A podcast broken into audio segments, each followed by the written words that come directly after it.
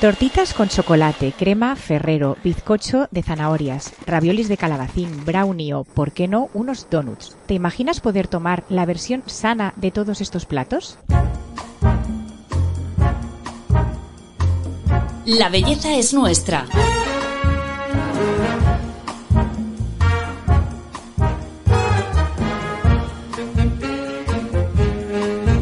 Un podcast de Telva. En las redes sociales proliferan perfiles de cocineros o foodies que comparten recetas de la versión más sana de los platos de siempre, como postres sin azúcar ni harinas refinadas, croquetas de boniato, pizza de zanahoria o coliflor. Pues bien, hoy tenemos al número uno, conocido como Chef Bosquet. Detrás de este perfil con más de 650.000 seguidores está Roberto Bosquet, autor de tres libros y propietario de tres restaurantes, dos en Madrid y uno en Bilbao. Se ha convertido en el ejemplo de que comer rico y saludable es posible. Roberto, ¿es así? Hola, ¿qué tal? Eh, sí, comer rico eh, y saludable es posible y es bueno mi objetivo día a día desde hace ya bastantes años. Bueno, eh, estamos muy emocionados de que estés eh, en el podcast desde Telva. Te seguimos mucho desde hace tiempo. ¿Por qué teníamos asociado la comida saludable a la ensalada y el pollo a la plancha? ¿Cómo, cómo ha cambiado esto? porque, claro, lo más fácil para que algo fuera saludable, pues era quitarle los ultraprocesados de primeras y luego también quitarle pues todo tipo de salsas y condimentos que al final pues eran eh, alguna una forma de añadirle eh, sabor a los platos. Así que nada, como no eran muy saludables por aquel entonces cuando se empezó a la gente interesar un poquito más con la, por la comida saludable, lo fácil era pues ensaladas, cosas a la plancha, eh, al vapor, sin salsas y eso es muy aburrido. Eh, claro, eso por una semana, dos semanas o yo qué sé, si quieres alargar una operación bikini un par de meses, pues podría sufrirlo y aguantarlo, pero eso es insostenible en el, en el, tiempo y al final lo que buscamos es comer de forma saludable y disfrutar siempre nuestro día a día durante todo el año. Roberto, cuéntanos tu historia, ¿cómo has acabado siendo el, el referente número uno de, de, de estos menús saludables? Pues es una historia un poco rocambolesca, porque yo realmente con 24 años, hay, hay, datos que, que saben mis amigos, que yo no sabía cocinar. ¿Y qué pasa? Que yo en las oposiciones de bombero, claro, vivía en casa de mis padres, ellos cocinaban muy bien, y bueno, aparte de que cocinaran muy bien, pues bueno, me cocinaban ellos, yo no sabía, y yo también, es que todo el tiempo que tenía lo dedicaba a estudiar y a entrenar. Cuando estaba ya en plenas oposiciones, me di cuenta de que necesitaba un plus en mi rendimiento, y claro, doparme no, no era una opción que, que estuviera muy bien vista y tampoco, pues bueno, creía yo que fuera la mejor. Y la otra opción era comer de forma más saludable, es decir, introducir la gasolina de mayor calidad eh, a mi cuerpo para rendir mejor tanto físicamente como intelectualmente.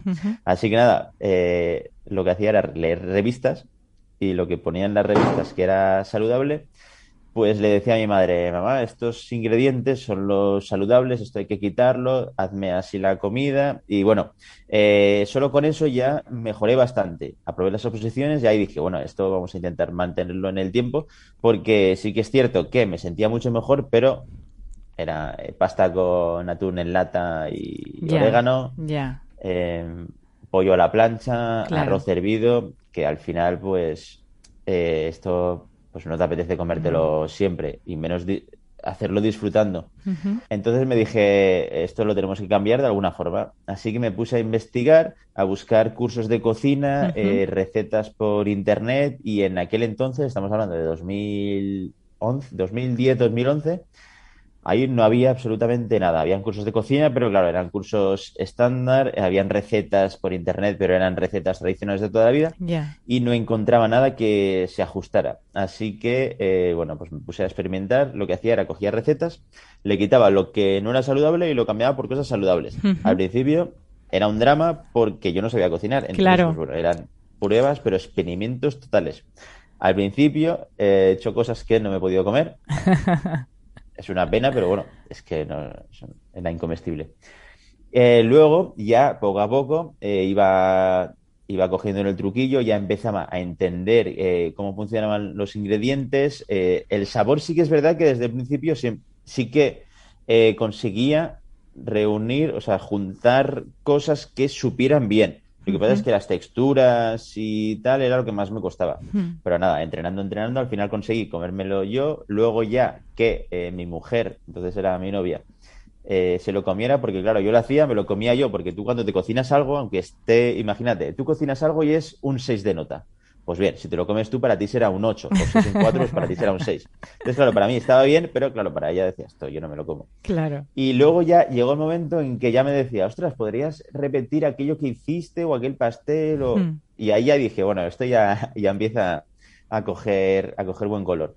Luego ya eh, fui preparando cosas a mis amigos en el parque de bomberos, ya me decían que repitiera, ya cuando había un cumpleaños o quedábamos para una paella del, del domingo, del sábado, me decían, ostras, que no harás eh, tú la paella o que no traerás algún postre. Y ahí ya empecé a motivarme. Entonces, claro, eh, se convirtió pues al final en una obsesión conseguir que la comida saludable estuviera igual o más buena que la no tan saludable. Sí. Y nada, eh, año tras año pues eh, fui entrenando ya mis amigos, eh, bueno, mi mejor amigo y mi mujer me, me incitaron a abrir una cuenta de Instagram porque me decían, eh, hay una red social nueva que ahí la gente sube cosas de comida y tú como siempre estás haciendo comida buena y tal y intentas que quede bien y todo eso, pues ostras, pues a lo mejor hacer las fotos y subirlas, yo qué sé, pues igual está Ya. te, divi- te divierte o es una forma, una- un poco una salida o un objetivo de un objetivo más en, en lo que haces. Y dije, bueno, pues voy a intentarlo. Bueno, intentarlo, que yo mi objetivo era, no era, vamos, simplemente pues subir las cosas ahí y ya está, que igual subía yo una foto de... Sí, que no de tenías playa la, paella, intención de no- convertirte en lo que te has convertido al final, ¿no? Exacto, yo empecé con cero seguidores y sin aspiración a, Mm. a tener más Mm. de 100, o sea que... Oye, Roberto, Y- antes has dicho eh, una cosa que me parece muy interesante, que es que cogías la receta y le quitabas los ingredientes no saludables y los cambiabas. ¿Cuáles son esos ingredientes que, que, que decidiste sacar de las recetas? Pues ¿Y por qué? principalmente quité el azúcar y las harinas refinadas. Y claro, la mayoría de postres, el principal ingrediente era azúcar y harina refinada. Entonces tenía que hacer un cambio bastante, bastante importante. Porque, por ejemplo, en vez de utilizar harinas, yo lo que utilizo para darle cuerpo a un bizcocho es calabaza, boniato, zanahoria o eh, ha- harina de, bueno, frutos secos triturados. Los utilizo en, me- en menor medida, pero eh, también los utilizo. Y claro, hasta llegar a la conclusión de que esto podía sustituir a la harina, pues claro, me costó bastante. Y luego ya también eh, buscar el punto de que tú te comas un bizcocho hecho con calabaza y no eches de menos la, la harina refinada. Y luego para endulzar también, eh, ahí sí que me costó, sobre todo por texturas, eh, quitar el azúcar y sustituirlo por el dátil, porque el azúcar es un elemento seco y el dátil es bastante húmedo. Entonces, claro, era darle una vuelta bastante importante a todas las recetas. Eh, las harinas refinadas, eh, ¿tampoco vale la integral? Eh, las integrales, sí, aunque también tienen un índice glucémico bastante alto. Y luego también es que me he acostumbrado a utilizar, a no utilizar las harinas, que eh, de hecho yo hacer un bizcocho con harina integral eh, me cuesta un poco porque no me gusta la textura que tiene. Es que las harinas integrales eh, quedan un poco peor que la, que la harina refinada. O sea, el cambio de harina refinada por integral no lo podrías hacer tal cual. Hay que hacer bastantes cambios en la receta y tienes que saber que va a quedar todo un poquito más apelmazado. O sea, que mejor harina de frutos secos, entonces, frutos secos pulverizados. Sí, eso es. Mm. Eh, ¿Cómo construyes tus recetas y tus platos a nivel nutricional? O sea, ¿cómo equilibras que tengan pues los hidratos, la grasa? Eh, ¿Cómo lo haces?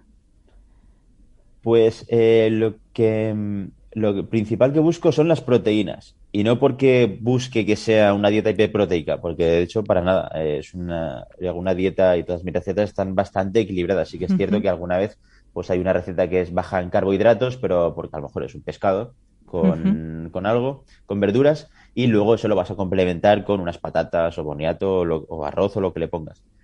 Pero generalmente me baso en la proteína y a partir de la proteína ya añado los hidratos de carbono y luego las grasas que simplemente con el aliño que le pones aceite de oliva ya lleva grasa, que le pones frutos o un, un postre con frutos secos ya lleva grasa.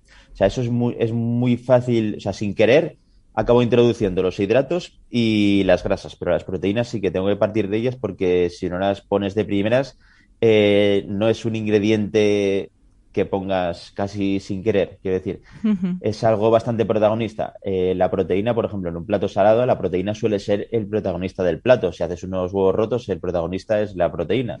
Haces una carne con lo que sea, el protagonista es la proteína, que es la carne. Haces una ensalada de burrata, el protagonista es la burrata, que es eh, el alimento proteico. Eh, como nos has contado, eres muy deportista. Eh, ¿Cómo debe ser la alimentación si hacemos deporte? O sea, eh, pues eso, el tema de la masa muscular, que es muy importante. si hay que comer antes, después, si se puede hacer ayunos o no. yo no soy, o sea, no soy partidario, no, no, no practico ayunos muy largos. Sí que si entreno por la mañana, sí que entreno normalmente en ayunas, básicamente porque eh, la mitad de mis entrenamientos los hago a los 30 minutos de haberme despertado. Entonces, claro, es un sinsentido comer porque es que no lo vas a poder digerir y lo único que puede pasar es que te siente mal. Así que me hago un café solo y a correr o al gimnasio o a, nadar o lo que sea. Si entreno más tarde, pues sí que a lo mejor me, si voy a entrenar tres o cuatro horas después de haberme despertado, sí que puede que me coma un, me tome un café con leche, me tome un plátano, algo de fruta, algo así ligero que sobre todo, el objetivo sería entrenar sin tener hambre. Porque, claro, cuando llevas tres o cuatro horas despierto y no has comido nada, puede que te entre hambre. Entonces, claro, pues si te vas a hacer un entrenamiento de una hora o más, es probable que te entre hambre. Así que lo ideal es nada, simplemente llenarte un poco y ya está. Y mm, luego, después de entrenar, eh, sí que es importante eh, recuperarte con hidratos de carbono y proteínas de alto valor biológico para recuperar eh, sobre todo los músculos cuanto antes y estar, eh, bueno, recuperarte lo máximo posible para el siguiente entrenamiento en caso de que entrenas ese día o simplemente para seguir con las tareas, las tareas del día, recuperarte lo, más pronto posible. Eh, has hablado también antes de, sustitutos, de qué ingredientes has eliminado y cuáles has incluido en tus recetas. ¿Cuáles, a la hora de ir a hacer la compra, ¿Qué alimentos que, a priori no solemos comprar la gente normal deberíamos empezar a, fichar? Pues eh, yo aquí te diría, o sea, no me iría a cosas muy locas. ¿Por qué? Porque yo, claro, cuando voy a comprar, que yo voy a comprar todos los días, y a veces voy dos, incluso tres veces. No me lo puedo creer. Eh, sí, porque, claro, estoy haciendo algo y digo, Porque es que yo, yo por ejemplo, en un día normal, eh, un día de los que estoy en casa cocinando, eh, intento hacer tres, cuatro recetas Entonces, son muchos ingredientes y puede que se me haya olvidado alguno. Y tengo un supermercado bajo de casa. Entonces, nada. Si se me olvida algo, pues vuelvo enseguida y, no me cuesta nada. De hecho, en tres, he llegado en tres minutos a ir corriendo al supermercado y volver y, nada, en tres minutos estar, estar cocinando. Eh, y claro, cuando voy al supermercado me doy cuenta, claro, me fijo en las cestas de la compra de la demás gente. Ah, qué bueno. Es bastante lamentable. Eh, compran, pero vamos, ultraprocesados que no te puedes llegar a, hacer idea. De hecho, vi un caso de. Tengo una, amiga que es nutricionista aquí de, aquí de Villarreal y lleva a. Claro, no voy a decir nombres. Lleva pues a, una, persona de, aquí también de Villarreal que, eh, pues, bueno, está un poco traída en carnes. ¿Qué pasa? Que la lleva esta persona y eh, me dice, es que no, no, llega, no llega a mejorar. Y un día me encontré a esta persona delante de mí en el supermercado. Y claro, eh, sí que habían algunas verduras, alguna cosa saludable, pero luego estaba el pack de las Coca-Colas, las galletas, los chetos, los no sé qué. Y claro, sí, sí, que te comes un brócoli, pero si luego te arreas todo lo otro, porque eso se lo compró y se lo llevó a casa. Eso si lo tienes en casa... Te lo comes te lo comes, no lo vas a tener para de decoración. Si está en mm. casa, vamos, eso te lo comes. Entonces, pues al final la gente eh, come bastante mal, muchos ultraprocesados, porque es verdad que es lo más fácil. lo más fácil es comprarte una pizza de estas que vienen hechas, la metes en el microondas, dos, tres minutos y ya está. O unos frankfurts que son, bueno, incluso te los puedes hacer al microondas, que es muy fácil y nada, ya tienes, ya tienes la comida hecha. Así que, eh, aunque parezca una tontería, lo más importante es comprar mucha fruta, muchos vegetales, eh, ingredientes de, o sea, em, productos de un solo ingrediente, como carnes, pescados, intentar no comprar eh, salchichas, hamburguesas, Mm. hamburguesas. Comprar una hamburguesa es una tontería, porque una hamburguesa que esté hecha, porque ya de por sí le meten bastantes, bastantes cosas. Es que por Mm. ley no puede ir solo de carne, tiene que llevar muchas más cosas. Eh, picar carne a la, a, a la persona de la carnicería no le cuesta, o sea, está trabajando de eso, pues vas allí y le dices, quiero esta carne, pícala. La Mm. pican y luego en casa es que simplemente con coger la carne con la mano, haces un poquito así Ya. a la plancha y ya está hecha la hamburguesa. Es que al final es eh, la vagancia llega a un nivel a un nivel extremo. Entonces lo principal es comprar eh, alimentos de un solo ingrediente o a lo mejor buenos procesados como por ejemplo los lácteos que lleven eh, los tres ingredientes indispensables. Y partiendo de eso, yo creo que ya lo tendríamos bien. Mucho eh, Hmm. también frutos secos, frutos secos que estén eh, como mucho tostados, que no sean que no sean fritos. Y yo creo que con eso, eh, si conseguimos eso, ya lo tenemos bien. Así que no, no me gustaría aconsejar alguna cosa así un poquito más complicada, porque enseguida eh, la gente no lo encuentra, eh, no sé dónde está, pues para eso compro otra cosa, es que esto es muy caro. A lo fácil. Simplemente con eso ya, vamos, cambia nuestra alimentación y nuestro, nuestra vida. Sí, ahora estabas hablando del tema de la carne picada de la hamburguesa, que tienes toda la razón, pero hay mucha gente que se instala en el no tengo tiempo para cocinar, ¿no? Entonces yo viendo tus recetas en Instagram, que me parecen he hecho varias y son fáciles y, y salen bien siempre, pero ¿qué les dirías a estas personas que, que dicen este no tengo tiempo? eh, que se compre mi nuevo libro. porque, eh, es que ahí, eh, en este libro voy, eh, estoy súper centrado en eso, en que no hayan excusas. O sea, son, hay recetas que sí que Hmm. puede que alguna te cueste 15 o 20 minutos si no eres muy hábil en la cocina, pero hay algunas que son incluso de 5 minutos. De hecho, ayer hice, hice un directo y estaba yo solo en el directo, iba a hacer dos recetas, porque una eran unas pizzas, unas mini pizzas, que la masa me costó 30 segundos hacerla. Es mezclar harina de garbanzos con agua. Es que no cuesta nada. Luego, con la cuchara haces la masa. Es que más fácil imposible. Mientras horneaban, tenía 10 minutos, digo, pues voy a preparar un postre, que hice el banana split, pero plátano split, que le cambió el nombre un poco, y también haciéndolo más saludable, lo preparé, vamos, en 10 minutos y hablando. O sea, que podría haberlo hecho mucho más rápido. Que realmente simplemente es, es ponerse, porque... Y también el, el consejo que doy es que elijan una receta súper fácil, la más Hmm. fácil del mundo, que la hagan, que la hagan, que vean que sale bien, que cojan Hmm. confianza y a partir de ahí ya pueden hacer otra cosa. Porque también mucha gente eh, dice, ostras, voy a intentar cocinar, que la gente hace cosas muy buenas, tal, y se a hacer una receta que es súper difícil. O bastante, o, bueno, de, para ellos es muy difícil. Lían una increíble en, el, en la cocina, están tres horas para limpiarlo, eh, igual les sale o no, han perdido toda la tarde para una cosa que se van a comer en un minuto. Y dicen, pues esto no es para mí, No es que es muy complicado. Hmm. Entonces, claro, no compensa. Así que hay que ir a cosas muy rápidas. Ahora, Hmm. por ejemplo, esta semana eh, estoy haciendo eh, mac cakes, que esto, bueno, os lo contaré luego, eh, también, pero mac cakes, que un mac cake es, nada, un pastel en, Sí. en una taza. Y esto cuesta 30 segundos. Ya. O sea, es un- machacas un plátano. Es que encima no necesitas ni picadora. Machacas un plátano, añades un huevo, harina de almendras o la que te dé la gana. Y si quieres ponerle pues pepitas de chocolate o algo de fruta Hmm. o nada. Esto lo pones en el microondas dos minutos y ya está. Y ya está. Solo con eso ya tienes un desayuno o merienda genial. O sea que todo es ponerse y no hace falta comprarse un pastelito que venden hecho del, del supermercado. Ya, ya, ya. Porque es que Pero Roberto, bueno. eh, hay una cosa que también algunos nutricionistas eh, alertan un poco, eh, que eh, indudablemente es mejor tomarlo hecho en casa, pero Mm. que al final no dejan de ser a lo mejor postres, entonces que tampoco podemos, por mucho que tus donuts sean saludables, no podemos comernos cinco. eh, sí y no. A ver, Bueno, justo un donut, eh, claro, aquí estamos hablando ya que eh, tienen unas 230 calorías más o menos. Y de hecho, no puedes comerte cinco, o sea, no lo conseguirías. O sea, si quieres un día, ponte y no lo vas a hacer. Porque yo eh, alguna vez, claro, estoy en el restaurante y hago alguna, alguna foto y tal. Y claro, hubo un día que hice, eh, cogí tres donuts, los partí por la mitad para hacerle la foto y tal. Y claro, esos donuts ya los he manoseado yo y tal, pues ya los me los tengo que comer. Y la verdad es que no me los pude acabar. ¿Por qué? Porque es que eh, sacian bastante. Entonces, claro, tú con un... Es que esta comida, eh, al estar tan equilibrada nutricionalmente, lo que hace es que tu cuerpo, en vez de hacer Claro. como con un donut tradicional, que es azúcar y ah, azúcar y harina, que eso lo digieres enseguida y enseguida eh, tienes un pico de glucemia, te entra hambre otra vez y podrías Ujú. comerte, vamos, si quieres la caja entera.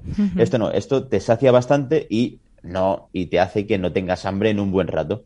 Entonces, claro, sería complicado comerte cinco donuts de, al día o de una sentada. Eh, sí que un donut al día no pasa nada. De hecho, estamos hablando de dos, 230, 250 calorías de media. Y también, eh, esto lo digo siempre, imagínate, tú estás pensando en un donut, en un postre o lo que tú quieras. Imagínate que tienes en un plato eh, un trozo de calabaza, un dátil, una cucharada de cacao puro en polvo, un huevo y un puñadito de almendras Ujú. Y dos onzas de chocolate. Esto es todo por separado, o sea, son ingredientes bastante saludables. Sí, Por esto lo trituras y sale un donut. ya, ya. Entonces, claro, eh, también depende, porque sí que es cierto que repo- repostería casera, si hablamos de, no es que yo me cojo eh, el azúcar del súper, eh, la harina del súper, eh, la mantequilla del súper y me hago un bizcocho, es casero, pero claro, es Claro, ahí está, ahí está el problema, claro, claro, claro. El tema es elegir ingredientes saludables, igual que en McCake del que he hablado antes. Estamos Hmm. hablando de un puñadito de almendras, un plátano y un huevo. O sea, es que eso Ya. Bueno, en tus recetas, eh, todos los que te seguimos sabemos que eres muy fan de los dátiles. Eh, vamos a ver eh, quiénes los, los descubrieron y los consumían desde, desde el principio. Si hay algo que está presente en los hogares de todos los musulmanes en el Ramadán es el dátil. Este superalimento es ingrediente obligatorio de la mesa del iftar, el desayuno de la ruptura, generalmente junto a huevos y leche. La razón es clara, contiene los azúcares naturales, el hierro, fibra, potasio y el magnesio necesarios después de horas de ayuno. Desde los modestos de Glen Noir de Argelia y Túnez de forma alargada y que se venden todavía pegados a la ramita donde crecieron, hasta los famosos Meyul muy carnosos y cuyo precio alcanza fácilmente los 20 euros kilos, incluso en los países productores. En el Corán, el dátil aparece mencionado más de 20 ocasiones. Argumentos religiosos aparte, palmera datilera apareció en el mundo hace 5.000 años en Mesopotamia, actualmente Irak, muy cerca de la Meca y de los lugares santos del Islam.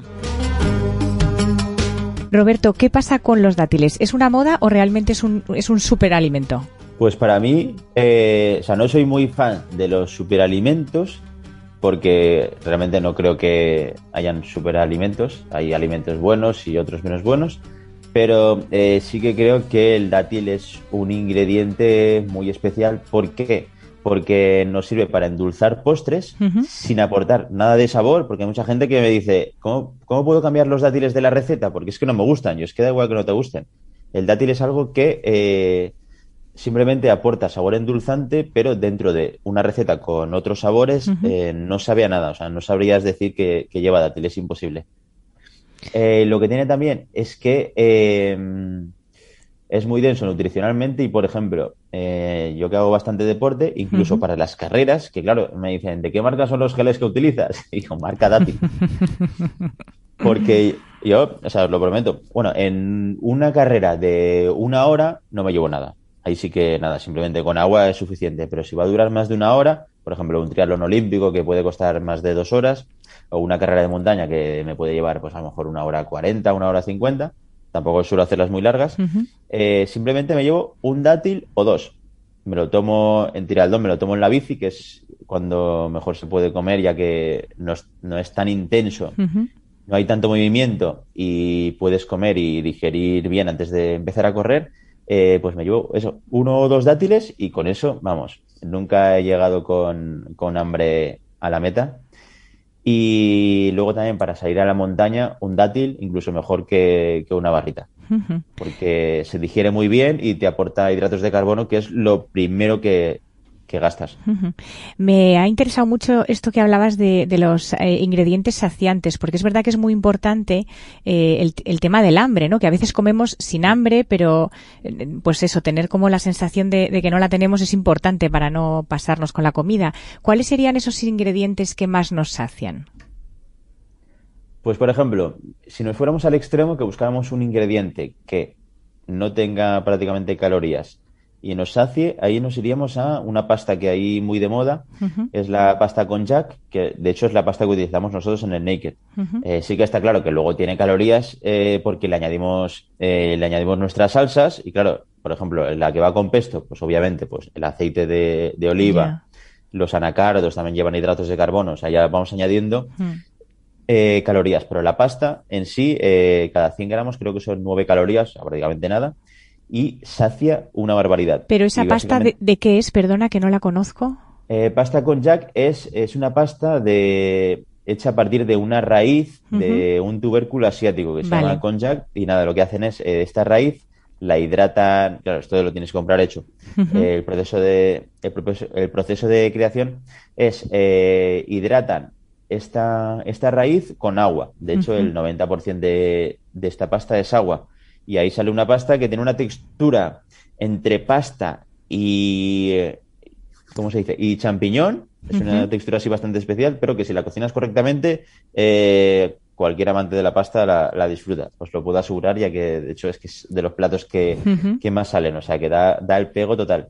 Y luego también, eh, alimentos saciantes, los frutos secos. O sea, no hay nada como entre, entre horas que tienes hambre, lo mejor, frutos secos, porque te sacian, te sacian bastante.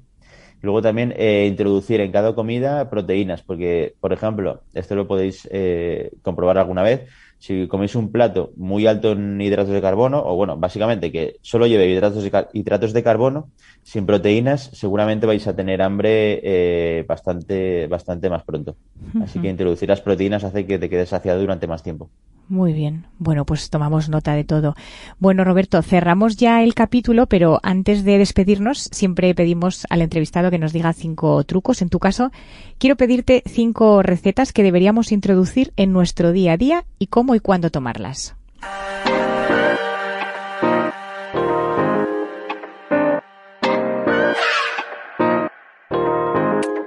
mis cinco recetas para introducir en el día a día o casi en el día a día serían la manteca de frutos secos, que la manteca de frutos secos se, prepara tostando los frutos secos y luego triturando en un robot hasta conseguir la manteca.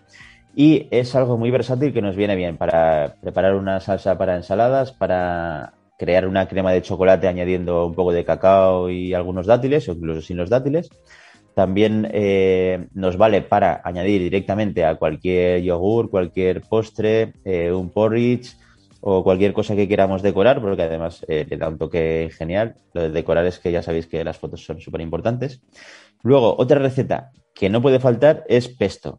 El pesto me encanta hacerlo en, en grandes cantidades, bueno, grandes cantidades, en cantidades medianas, porque aparte de que es más fácil prepararlo, eh, luego lo podéis congelar, tenerlo en cubitos en el congelador y utilizarlo cuando queráis. Y el pesto va bien para prácticamente cualquier plato, para añadir a las pizzas, para añadir a la pasta, a una tostada, ensalzar cualquier carne o pescado.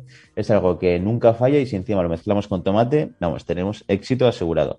Luego tenemos eh, como número 3 el Mac Cake, que es eh, un pastel que, viene en taza, que aquí eh, este plato me encanta porque lo puedes preparar, vamos, en 30 segundos, puedes eh, añadir la fruta que quieras para darle sabor, puedes añadirle también cacao, vainilla, lo que se te ocurra, se prepara en 30 segundos, nutricionalmente está genial porque tiene los frutos secos que le añadas tienen grasa, el huevo tiene proteínas, que también le añadimos huevo, y luego la fruta aporta los hidratos de carbono, o sea que es el plato perfecto para después de entrenar, eh, para media mañana, vamos, para cualquier momento.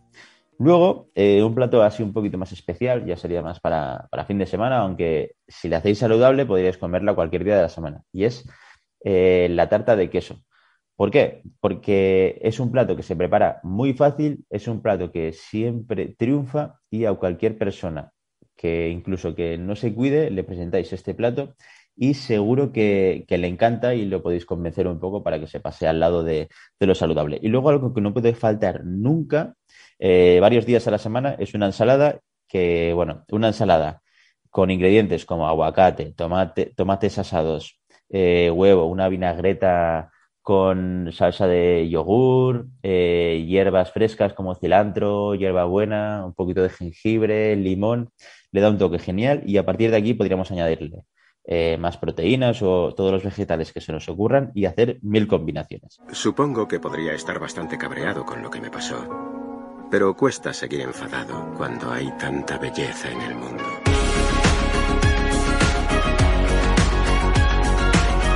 La belleza es nuestra.